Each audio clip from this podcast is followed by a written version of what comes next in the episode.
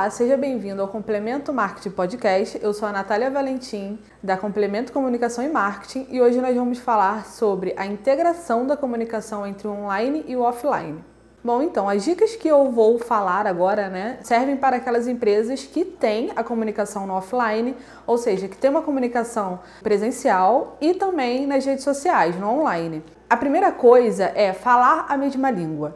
Então, se você tem um tipo de comunicação, um tipo de atendimento no presencial, ela tem que ser a mesma no online, ela tem que ser a mesma nas redes sociais. Então, se você tem um atendimento cordial, simpático nas redes sociais, no Facebook, no Instagram, os seus funcionários lá no presencial, eles também têm que ter esse tipo de comunicação. Porque senão, imagina, né? Você é, manda uma pergunta lá no Instagram e aí a pessoa te responde simpática, cordialmente. E aí, quando vai lá para o presencial e faz a mesma pergunta, você é, é, mal atendido, a pessoa te responde sem vontade. Isso gera uma confusão, a linguagem não é a mesma, né? E pode ser o contrário também, né? A comunicação no online às vezes não é tão cordial como no presencial. Então o primeiro ponto é esse, é ter a mesma linguagem, é fazer uma reunião com a equipe, tanto do online quanto com presencial, com offline, e falar, galera, ó, o nosso tipo de comunicação é esse, então nós vamos, a partir de hoje, ter a mesma comunicação nos dois canais, tá? E aí, dessa forma, vai ser unificada, né? Vai ser integrado a comunicação da empresa. Uma outra coisa muito importante é tanto a equipe que gerencia suas redes sociais quanto os funcionários do presencial saberem de tudo que vai acontecer. Um exemplo: está acontecendo uma promoção onde quem comentar tal coisa vai ganhar 10% de desconto numa peça que você vende na sua loja.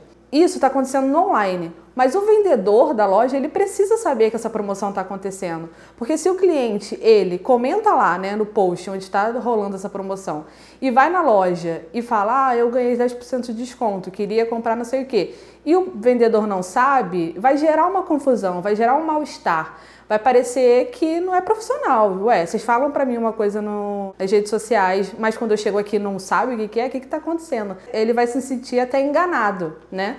Então, isso precisa estar bem alinhado com a equipe, isso precisa ser conversado. Lançou uma promoção nas redes sociais, a sua equipe da loja precisa estar sabendo, entendeu? Então, esse é um segundo ponto. O terceiro ponto é você ter em mente que a sua empresa é como se fosse uma pessoa a mesma pessoa que ela é nas redes sociais, ela é no presencial. Não são duas pessoas diferentes, né? Não são duas caras. Então, ela tem que ter a mesma linguagem, ela tem que ter o mesmo tipo de comunicação com o cliente, ela tem que falar de uma forma parecida. Claro que no presencial, a pessoa às vezes transmite mais emoções, né, do que nas, escrevendo ali nas redes sociais. Mas um treinamento, você explicar para o seu funcionário, para o seu colaborador, que a comunicação da sua empresa é jovem, um exemplo, é jovem, é cordial, é simpático, fala um pouco de gíria, eu acho que ele vai pegar. Se não for passado isso para ele, ele meio que não tem obrigação de saber qual é a linguagem da sua empresa. Então você tem que passar para ele qual é a linguagem da empresa, porque às vezes a pessoa ela atende o cliente da, da, forma dela, da linguagem dela. Então você tem que comunicar. Às vezes o funcionário ele é uma pessoa mais é, séria, mas se você falar para ele que a comunicação da sua empresa é mais jovem, tem gíria então, com certeza, se ele for um funcionário aplicado, né, ele vai passar isso para o cliente a partir do que foi passado para ele. Então é isso, tem que ter uma comunicação, é, tem que ter integração.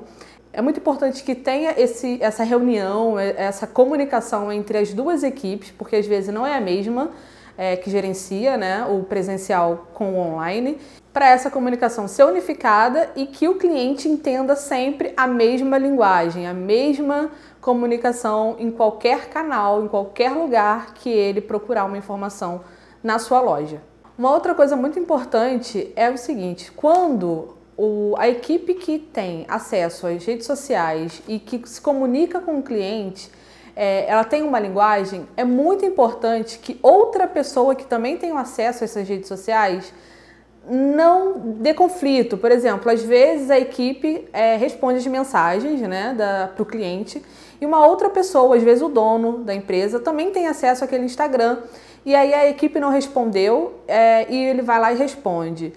E responde de uma forma totalmente diferente. Isso não é legal, porque são comunicações diferentes, né, como eu já tinha falado, dentro de um mesmo canal. Tipo, é o mesmo Instagram, é a mesma empresa com comunicação totalmente diferente.